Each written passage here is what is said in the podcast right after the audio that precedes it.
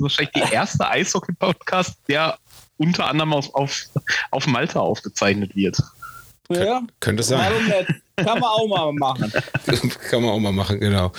Gut, ich habe die Aufnahme schon laufen. Ähm, da würde ich sagen, ähm, fangen wir einfach an.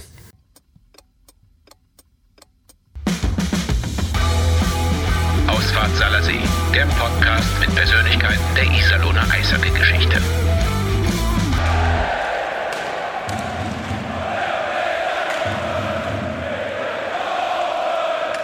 Ja, herzlich willkommen, Thomas Martinez. Wo erwischen wir dich gerade? Ist unsere Einstiegsfrage jedes Mal. So in meinem Büro. Sag mal so mein kleines Büro, was ich äh, in meinem Haus habe. Und dein Haus steht in? In Ilvesheim. Das ist bei Mannheim. Das ist bei Mannheim, genau. Zwischen Mannheim und Heidelberg. Okay. Ähm, das heißt, ähm, das ist äh, so für die letzten Jahre. Ähm, also du hast ja die, deine längste Zeit Eishockey in Mannheim gespielt und das hast du dann irgendwann noch zu deiner Base gemacht. Ja, genau. Also gesagt, äh, meine Zeit, ich wohne jetzt seit 13 Jahren hier in Mannheim und äh, bin ich aus sesshaft geworden, quasi mit meiner Familie. Kinder sind hier groß geworden. Also gesagt, ist so, äh, ja, meine Heimat, sag mal so. Ja, aber gut, unser Podcast heißt ja Ausfahrt äh, Seiler See äh, und nicht Ausfahrt Friedrichspark, äh, sondern es geht natürlich, äh, also wir haben dich ja angefragt für unseren Podcast, weil du ja auch eine Vergangenheit in Iserlohn hast. Richtig, ja. Genau. Aber ich meine, äh, damit wir nicht ganz durcheinander kommen, äh, fangen wir vielleicht doch ganz äh, vorne an. Ähm, du bist ja ein, also bevor du nach Deutschland gekommen bist, bevor du in Kaufbeuren, in Iserlohn, Mannheim und die anderen Standorte gespielt hast, du bist ja geboren in Tschechien, der damaligen CSSR. Genau, genau, also äh, 76 äh, bin ich in Pardubice äh, geboren, in, in Pardubice in Eishockey-Stadt. Genau. Und ähm, ja, wann bist du nach Deutschland gekommen? Weil da habe ich nichts drauf. Also ich weiß, wo du aufgeschlagen bist, aber, aber nicht wann. Also so gesagt, äh, 81 bin ich mit meinem Vater, da war ich sechs Jahre alt, da bin ich mit meinem Vater nach Deutschland gekommen. Mein Vater, äh, ja, die Legende aus der Tschechei, sag mal so, äh, die hat gewisse Nationalspiele äh, absolviert und dann konnte er äh, entscheiden, dass er nach Ausland gehen kann. Also die Tschechische Tschechoslowakei, äh, das war noch Kommunismus und da war quasi äh, gesagt, okay, du musst so viele Spiele absolvieren für Nationalmannschaft und dann kannst du äh, Tschechei quasi verlassen. Hm. Und da hat er Angebot aus der NHL gehabt aus Deutschland, Kaufbeuren. Und dann äh, hatte sie entschieden für Kaufbeuren. Wegen, wegen seinen, seinen Eltern, dass er da äh, ja, nah dran ist, sag mal so. Und da bin, ist komplette Familie halt mitgegangen nach Kaufbeuren und da war, das war 81 bis äh, 83 haben wir in Kaufbeuren gelebt. Und da habe ich auch meine erste äh, Schritte auf dem Eis gelernt. Also auf deinen Vater werden wir auf jeden Fall noch äh, zu sprechen gekommen oder werden wir noch zu sprechen kommen. Äh, der ist ja nur wirklich eine, eine Legende im, im tschechischen Eishockey und gilt da äh, als einer der besten Spieler aller Zeiten. Aber ähm, die Info, dass er auch die Option hatte, in die NHL zu gehen, die äh, kannte ich jetzt noch nicht. Also wer wäre da in Frage gekommen, welcher Verein? Das, das, war, das weiß nicht welche. Das, war, das weiß er, der hat es mir einmal erzählt dass da diese Möglichkeit war, NHL oder der konnte sich aussuchen, wo der hingehen wollte, ja. Und äh, der hat halt Deutschland gewählt. Das ist krass. der, Nachhinein sagt man ja, äh, es ist äh, ja, es ist so gelaufen, wie es gelaufen ist. ja, du, du hast gerade schon angesprochen, Kaufbeuren, da hast du deine, deine ersten Schritte auf dem Eis gemacht oder vielleicht zumindest im Verein. Bist, äh, bist da auch relativ erfolgreich äh, in der Junioren-Bundesliga gewesen und hast da auch deine ersten äh, DEL-Spiele im zarten Alter von 18 Jahren gemacht. Wie kam es dann dazu? War das absehbar, dass es da die, ja, äh, also, zu den Profis geht? Äh, mein Vater nach seiner Karriere war der Trainer. Ist ja ein so, so in die Wiege gelegt worden, ja. Und dann war der in Pardubice war der Trainer und dann hat er Angebot gehabt wieder aus Kaufbeuren, dass er dort als Trainer gehen kann. Und da war ich ja 15.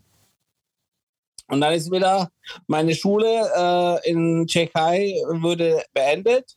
Und dann konnte ich ja meine Ausbildung anfangen in Kaufbeuren als Schreiner. Und dann bin ich halt mit meinem Vater dorthin gegangen. Der hat da die erste Mannschaft trainiert. Ich habe den Nachwuchs gespielt. Ich habe meine Ausbildung gemacht als Schreiner. Und dann mit 18 habe ich meinen ersten Profivertrag unterschrieben. Achso, also äh, ihr wart zwischenzeitlich auch schon wieder zurück äh, äh, nach Tschechien dann gegangen. Das, äh, ich muss zugeben, ich bin schlecht vorbereitet. Äh, so genau ich mir jetzt die Karriere deines Vaters nicht angeschaut. Also ihr seid dann von Kaufbeuren erstmal noch wieder zurück nach Tschechien gegangen, äh, nach Pardubice. Genau, genau. Ich habe da diese Grundausbildung gehabt, diese Eishockey-Grundausbildung bis 15. Und dann den Rest habe ich hier in Deutschland gemacht. Und in der DEL hast du dich auch trotz oder wegen deines Vaters relativ gut eingelebt, wenn man sich so die Statistiken anguckt. Also als 18-Jähriger oder ja doch 18-Jähriger, äh, drei Tore, drei Assists, ist ja erstmal ein okayer Start. Da habe ich schon ja. andere Leute gesehen.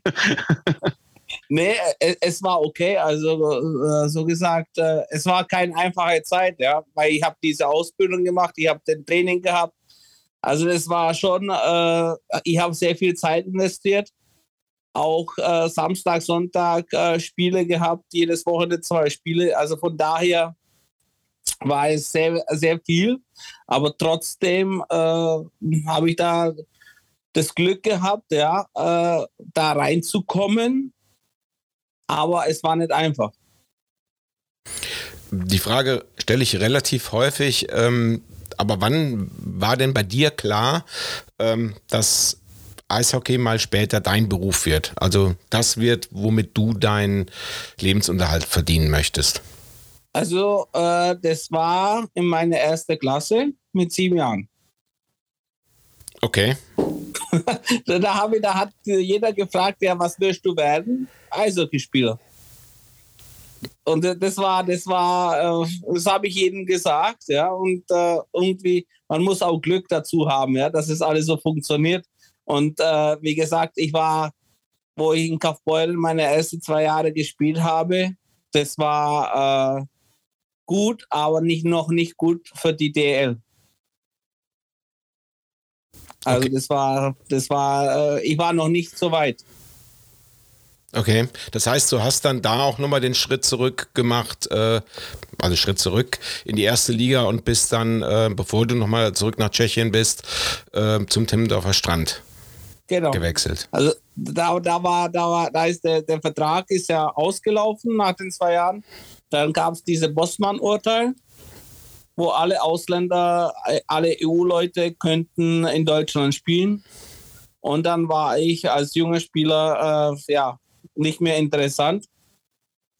Und dann habe ich Verein gesucht und äh, meine Eltern waren in der Tschechei und ich war alleine in Deutschland und ich wollte in Deutschland bleiben, weil ich da auch meine, in Kaufbeuren habe ich meine Frau kennengelernt und äh, da, damit äh, ja, wollte ich in Deutschland einfach bleiben. Und dann ging es nach Timmendorf. Mhm. Und da hast du ja wirklich auch eine ja, da hast du ja schon ordentliche Stats mit, mit 28 Punkten. Aber auch da war schon abzusehen, ähm, was noch dein Spiel äh, ausgeprägt hat. Also neben, zu den 28 Punkten kamen da schon äh, die ersten äh, dreistelligen Strafminuten. Das erste ja, dreistellige Strafminutenkonto zusammen. ja, das, äh, ich denke mir, das war auch mein, also ein bisschen mein Stil, mein Eishockey-Stil, ja, dass, dass es nicht nur diese Technik war, sondern auch diese harte Arbeit und äh, das äh, ab und zu habe ich die Grenzen halt überschritten. Zwei Minuten wegen Nachhakens. Ja, da gehen wir vielleicht äh, gleich auch nochmal näher äh, drauf ein. Ich wollte jetzt nur nochmal nachfragen, nach dem Jahr Tinnendorf kam ja halt das Jahr in, in, in Tschechien und ähm, ja, da war der Name Martinez ja natürlich äh, noch mehr ein Begriff. Und wie war das für dich quasi äh, diese großen, in diese großen Fußstapfen zu treten? In, mit welchen Erwartungshaltungen bist du da angekommen? Ja, das war, das war nicht einfach. Ähm, da muss ich sagen, da diese, diesen Name Martinez hat mir ein bisschen geholfen, dass ich unter Vertrag gekommen bin in Opava, ja, wo äh, mein Vater den Trainer gekannt hat und äh, ein bisschen geholfen hat, äh, dass ich da äh, spielen kann. Ja, äh, weil aus Timmendorf da gab es keine Angebote und äh, da war keine einfache Zeit. Und dann, mein Vater hat mir dann äh, diese Hilfe gegeben, dass ich nach Opava gegangen bin. Aber in Opava war es auch nicht so einfach, weil äh, die Qualität war nicht da und dann mein Fitness war nicht da. Und also so gesagt, insgesamt, der, mein ganzer Stil war nicht äh, rund und wurde ich geschickt nach äh, Plerov. Ja, Im Sheriff habe ich dann die zweite Liga, das war Farmteam von Opava und da habe ich äh, äh, gespielt. Aber es war auch noch nicht so, äh, also gesagt, das war nicht rund alles. Und äh, dann gab es ein, einen Tag, wo wirklich, äh, ja, wie, wie, soll ich sagen, das war mir dann irgendwie im, mit Autos immer, immer hingefahren, hin und her. Das war 60 Kilometer Fahrt und ähm, da saß man einmal im Auto und dann habe ich irgendwie so mein ganzes, äh, was hier vorher passiert ist, habe ich gedacht, okay, was ist jetzt passiert? Wie, wie komme ich da raus? Oder was, was, was wie kann ich es machen? Und eigentlich, die Jungs im Auto haben geraucht und Bier getrunken und ich war immer eigentlich, wollte ich Profi werden, ja, wollte ich nie was machen. Ich habe eigentlich, äh, aber ich habe zu wenig gemacht, ja. Also gesagt, auch Konditionen, alles. Und dann war es mir alles wurscht. Und äh, das war auch, äh, erzähle ich auch den Spielern, ja. Ich habe äh, an meinen Schlittschuhen habe ich oben, wenn man die zubindet, kann man so Isolierband außenrum machen um die Fußgelenke, dass man so ein bisschen steif wird, ja. Und äh, dann habe ich gesagt, komm, das lasse ich jetzt weg. Das ist egal jetzt. Äh, also gesagt, so auf die Art, jetzt ist mir alles wurscht. Dann habe ich die Fußgelenke, den Tape habe ich weggemacht.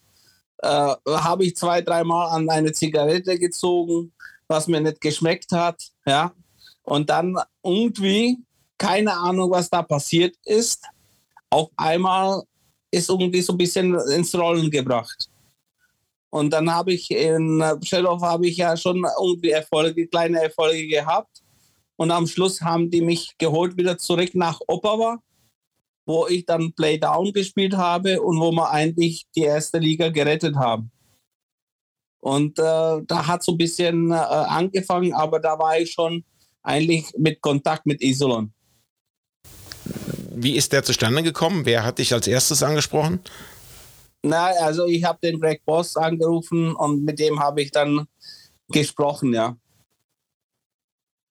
Ihr kanntet euch ja schon genau. aus Timmendorf. Ja ähm, wie ihn, also wir haben gerade schon häufiger über deinen Vater gesprochen, der ja offensichtlich sehr wichtig war für deine Karriere.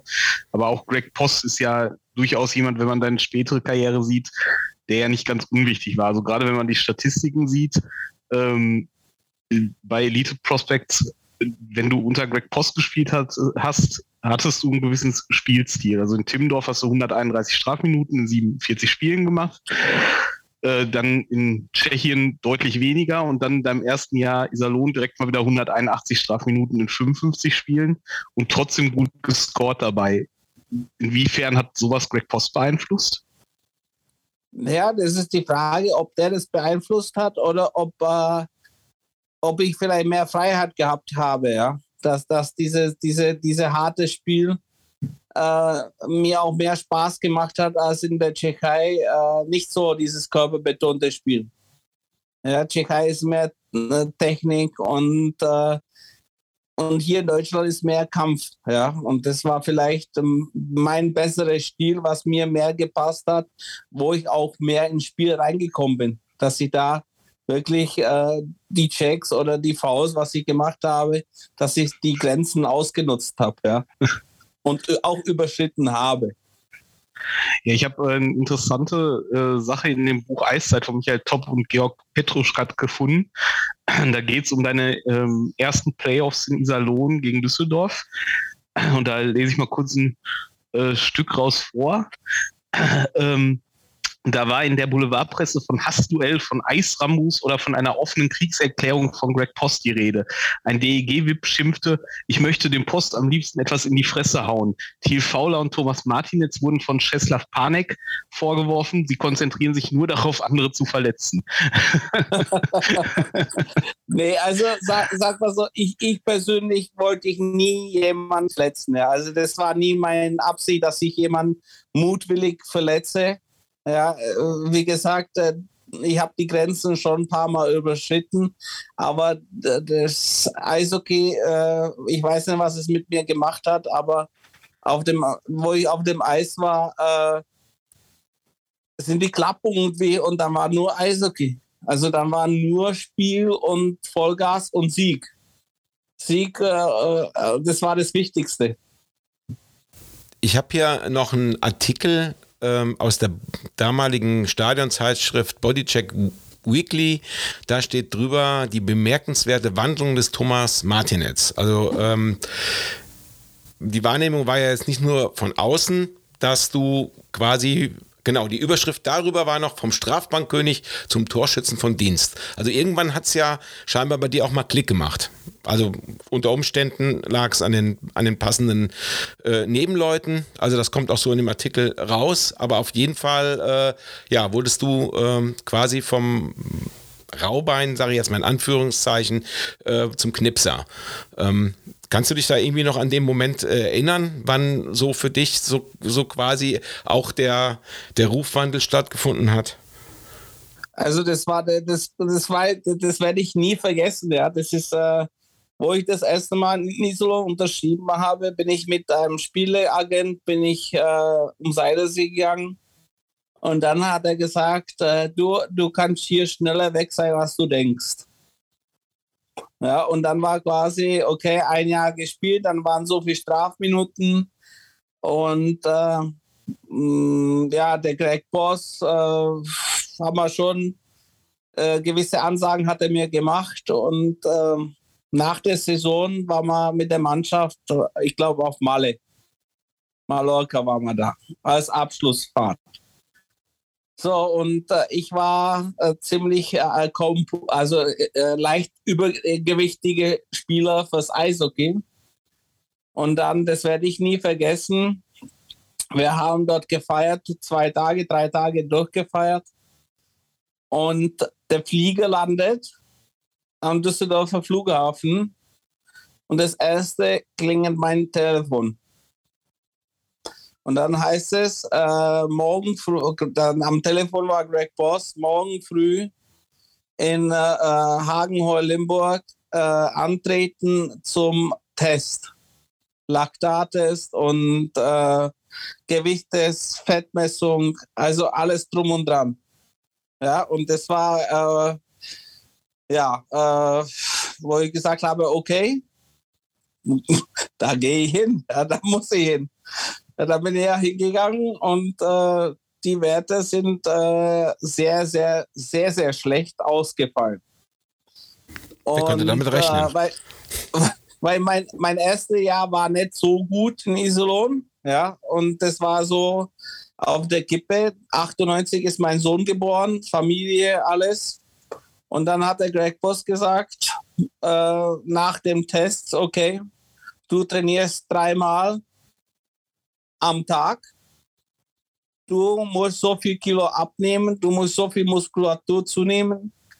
Und dann äh, habe ich eine Sommervorbereitung, äh, wo wirklich äh, meine Frau mich kaum gesehen hat und mein Sohnemann auch. Aber wo ich komplett durchgezogen habe und wo ich dann in die Saison gestartet habe, fit wie noch nie. Ja, also das war schon die Fitness, war das Entscheidende für den Erfolg. Und dann waren es quasi die Mitspieler, mit denen ich zusammengespielt habe, wo ich dann wirklich die Schnelligkeit gehabt habe, die Technik gehabt habe. Also so gesagt, äh, das war, das hat dann alles zusammengepasst. Hm. Ja, du hast tatsächlich nie wieder so viele Punkte und auch Tore gemacht äh, wie in der Saison 99 2000. ja. Also war, war natürlich ne, die letzte Zweitligasaison des IEC, ähm, aber tatsächlich äh, äh, Strafminuten hast du noch einmal mehr gemacht in als in dem Jahr, aber äh, besser gescored nie wieder. Ähm, ja, dann äh, 99 2000 ähm, war ja aus dieser Lohner-Sicht auch eher ein bescheidenes, also sportlich zumindest ein bescheidenes Jahr. Und ähm, ich kann es nicht hundertprozentig nachrecherchieren, also so ein paar Links äh, funktionieren da leider nicht mehr, aber du wärst wohl fast weg gewesen, und zwar nach Frankfurt. Bist dann aber doch geblieben und in dem Jahr ging es dann ja auch für Iserlohn in die DEL. Äh, kannst du das historisch nochmal korrekt wiedergeben? Ja, ich glaube schon, dass da weiter das Problem war, äh, weil ich ein Ausländer war. Und ich konnte, ich habe äh, dann gespielt DL als Ausländer, hätte ich gespielt.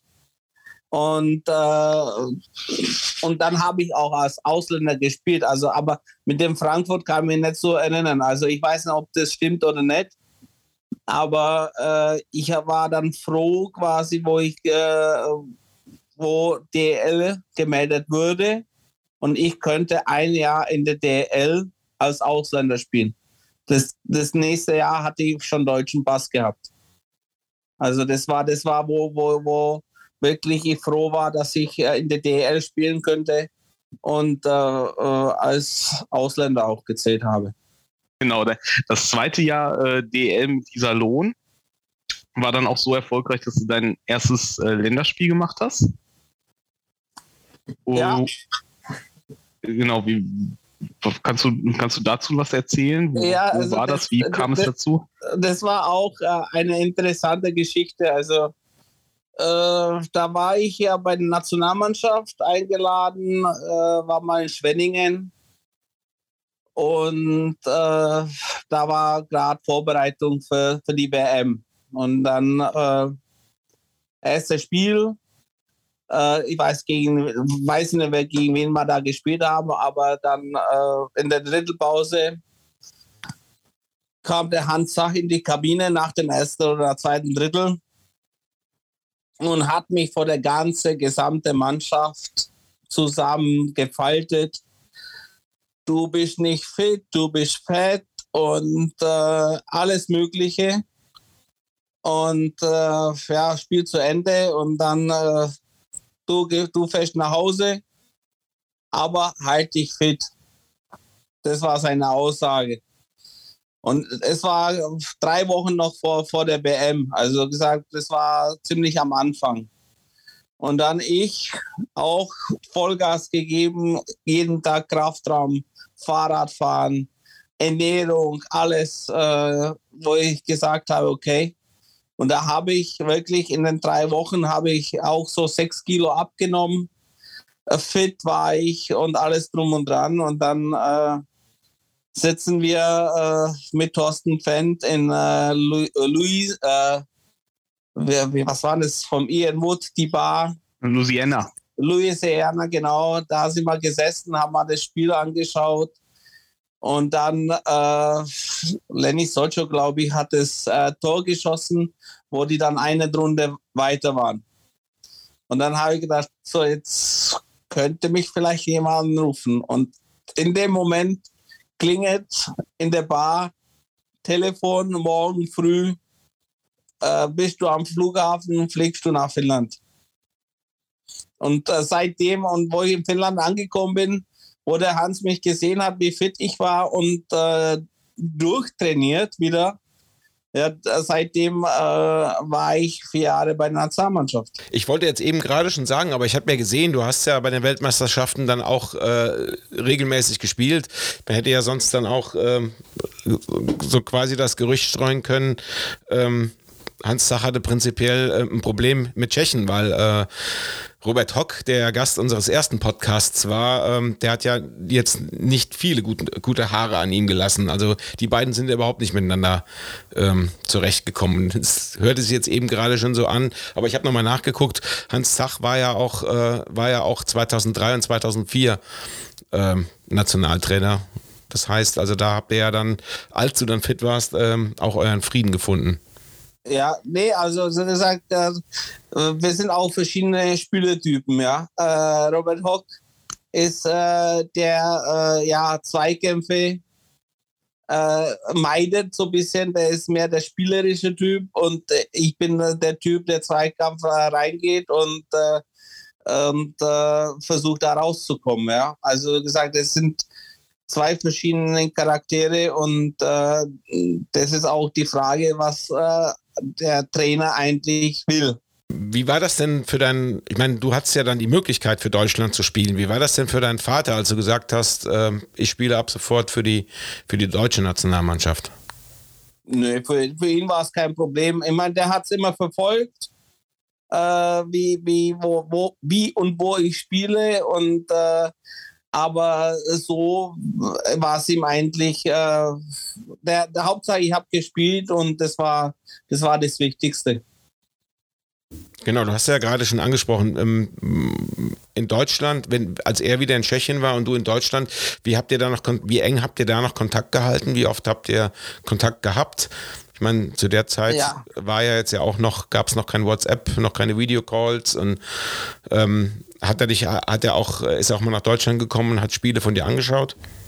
Ja, also gesagt, äh, es waren nicht so viele Spiele, die, die äh, er angeschaut hat. Ja, das war, äh, wie gesagt, äh, ich habe ganz anderen Stil als er und äh, der war, der war mehr Techniker und ich war quasi der Kämpfer und äh, der hat vielleicht von mir insgesamt eine ganze Karriere, wenn es hochkommt, 20 Spieler gesehen, ja. Und äh, es war immer okay. Ja, für meinen Vater war es immer okay. Du, du ich habe Hattrick gemacht in der DL, der war gerade da und, und wie es? Ja, war okay. Also, ja, also, ja, er, er war immer, er ist bodenständig, also das ist, äh, der, der war okay. Und äh, ja, also so gesagt, äh, ich bin in Deutschland geblieben und äh, wir haben telefoniert. Dann äh, sind die zu uns gekommen. Also von daher, wir waren ständig in Kontakt. Aber einen emotionalen Moment wird es doch dann doch gegeben haben. Ähm, wir haben natürlich in unserem Freundeskreis äh, rumgefragt, was habt ihr noch für Erinnerungen an Thomas Martinetz? Ähm, und da kam wiederum von Frieder Mengel, der hatte letztes Mal schon bei Thiel Fohler ähm, eine Eingabe. Er konnte sich daran erinnern, dass du mal bei der Weltmeisterschaft im Spiel gegen Tschechien als bester deutscher Spieler gewählt worden bist. Und ähm, die Ehrung hat äh, ausgerechnet dein Vater vorgenommen. Kannst du dich noch erinnern? Ja, das, das, das werde ich auch nie vergessen, weil äh, ich war so stolz, dass ich da äh, als bester Spieler gewählt wurde. Und es gab bei jeder Weltmeisterschaft gab's äh, Uhren. Und ich in Tschechei bin ich der beste Spieler und ich bekomme ein Vakuumierset ja, wo ich sage, okay, super. Und da ist immer noch meine Frau jede Weltmeisterschaft, wenn wir anschauen und sehen das, du kannst dein Vakuumierset hochholen. ja. Also so gesagt, es, es, es war, ich war stolz und auf andere Seite wieder, ja, auch witzig, ja. Ein Vakuumierset. Ja, also so, so, so Dose, wo man dann oben äh, so, so Gerät drauf tut und das zieht ja das, für den Kühlschrank, ja, dass da äh, der Luft rausgeht und äh, dass es länger hält. Ja. ja. Ja, aber die ist doch auch viel praktischer als eine Uhr. Ja, das ist. Äh, du, es kann sein, dass ich die noch im Keller habe. Ja. Nicht schlecht. Ja, aber wie, wie hat denn, wie hat denn, äh, wie war es für deinen Vater? Ist er denn da mal ein bisschen aus dem Sattel gegangen oder hat er da eine Regung gezeigt oder hat er auch dann nur bei der, als er das Vakuumierset äh, überreicht hat, gesagt, ja, war ganz okay? Ja, das, war okay, ja. Das war, das, also so gesagt, das, das, für ihn war immer alles okay. Also von, von daher, äh, und wenn ich was, also gesagt, wenn ich dann wieder äh, zu aggressiv war, wo ich Wettstrafe bekommen habe, dann hat er gesagt, ja, du bist so dumm. Ja. Also von daher ist es, äh, ja. Aber äh, das ist mein Vater. Okay, also dein Vater war jetzt eigentlich auch nie der Motor, der äh, dich angetrieben hat, auch wirklich Eishockey-Profi zu werden und mindestens genauso gut zu werden wie er. Nee, das, das nicht. Also gesagt, äh, der hat mich unterstützt, aber nie irgendwie zu irgendwas gezwungen. Also das, das war nicht der Fall.